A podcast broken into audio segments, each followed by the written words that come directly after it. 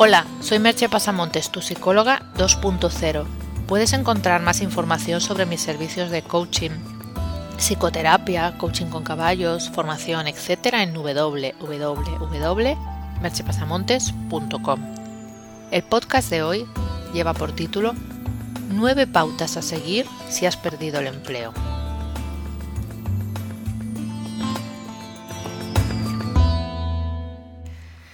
Lamentablemente, perder el empleo o no ser capaces de encontrar uno es algo muy frecuente en nuestros días.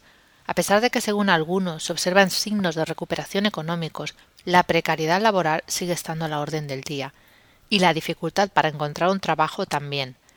Por eso creo que no está de más ofrecer ideas que puedan servir para conseguir el preciado empleo o para hacer un emprendimiento.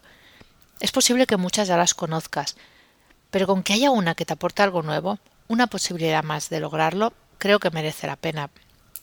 Podéis también repasar las ideas que expuse en el post Encuentra trabajo en cuatro fases y encontraréis el link en mi blog.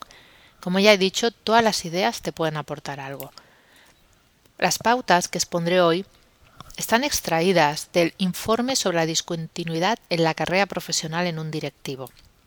El título es un poco grandilocuente, ¿no? Pero bueno, las ideas que expone creo que son aplicables. Y aunque son consejos pensados de entrada para un puesto directivo, creo que la mayoría de ellos son aplicables a cualquiera que esté buscando un empleo. Vamos sin más dilación a la lista de cosas a hacer. La primera, evalúa tu situación económica. Este punto es esencial. Necesitamos saber de cuánto tiempo disponemos para encontrar un nuevo empleo. Es obvio que cuanto mayor sea el colchón económico, más sencillo resultará todo, en cualquier caso, no está de más revisar los gastos y ajustar todo lo que podamos, ya que eso nos dará más tiempo y por tanto más tranquilidad. La segunda es hacer un, break, un, un descanso. Si el colchón económico es bueno, estar un tiempo sin trabajar se puede aprovechar para hacer cosas que el día a día laboral no permitían, y en algunos casos para tomarse un pequeño descanso que a su vez permita tomar distancia con lo sucedido y tener la mente clara para decidir qué se quiere hacer a continuación, y también para reevaluarse a uno mismo y descubrir esos potenciales que te puedan hacer un buen candidato o hacer un emprendedor. Puede ser un buen momento para realizar un proceso de coaching. Es evidente que hablamos de situaciones en las que se tiene algo ahorrado. Si no es así, es obvio que habrá que saltarse este punto. El tercer punto es realizar un plan estratégico. Buscar un nuevo empleo o crearlo requiere de un plan tal y como si fueras a lanzar un nuevo producto al mercado, pero en este caso el producto es uno mismo. Si has podido hacer el paso anterior, el que comentábamos de hacer un, break, hacer un proceso de coaching, es posible que ya hayas revisado tus puntos fuertes y débiles, tus potencialidades y cómo se, se alinea perdón, eso con el mercado, si encaja mejor con tu carácter y tu situación, emprender o trabajar para otro, etc. En cualquier caso, lo importante es tener un plan y unos pasos a seguir para poder ir comprobando cómo va el proceso en todo momento. El cuarto punto es mantenerse activo.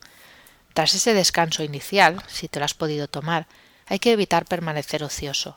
Tener una agenda programada con las actividades que habremos pensado en el punto anterior, el del plan estratégico, y seguirla nos ayuda a no perder el ánimo y además a maximizar las posibilidades de encontrar un nuevo empleo o bien a crearlo.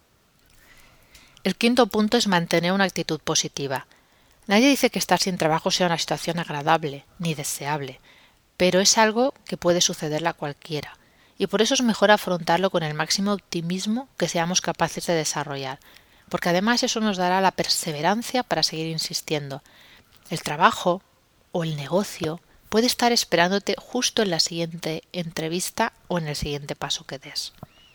El sexto punto es aumentar la empleabilidad.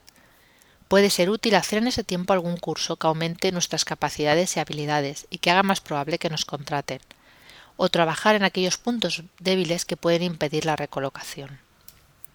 El séptimo punto es asumir el pasado.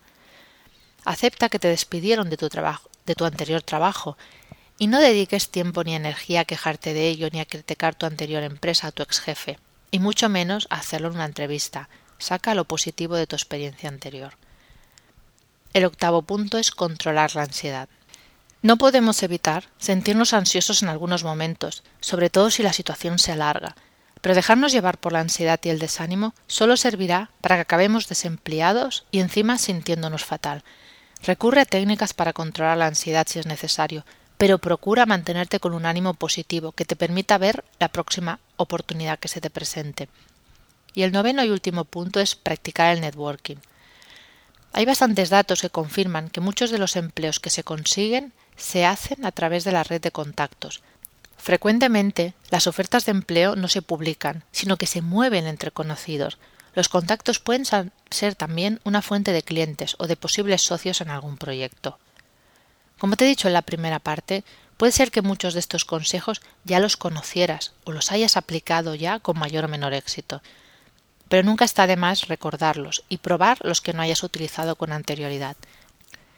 Te dejo con dos preguntas. ¿Cuál de estas pautas has probado? ¿Cuál de ellas vas a probar? Hasta aquí el podcast de hoy. Puedes encontrar más información sobre el hablado en el podcast y sobre mis servicios profesionales en www.mercepasamontes.com. Nos escuchamos en el próximo podcast. Bye bye.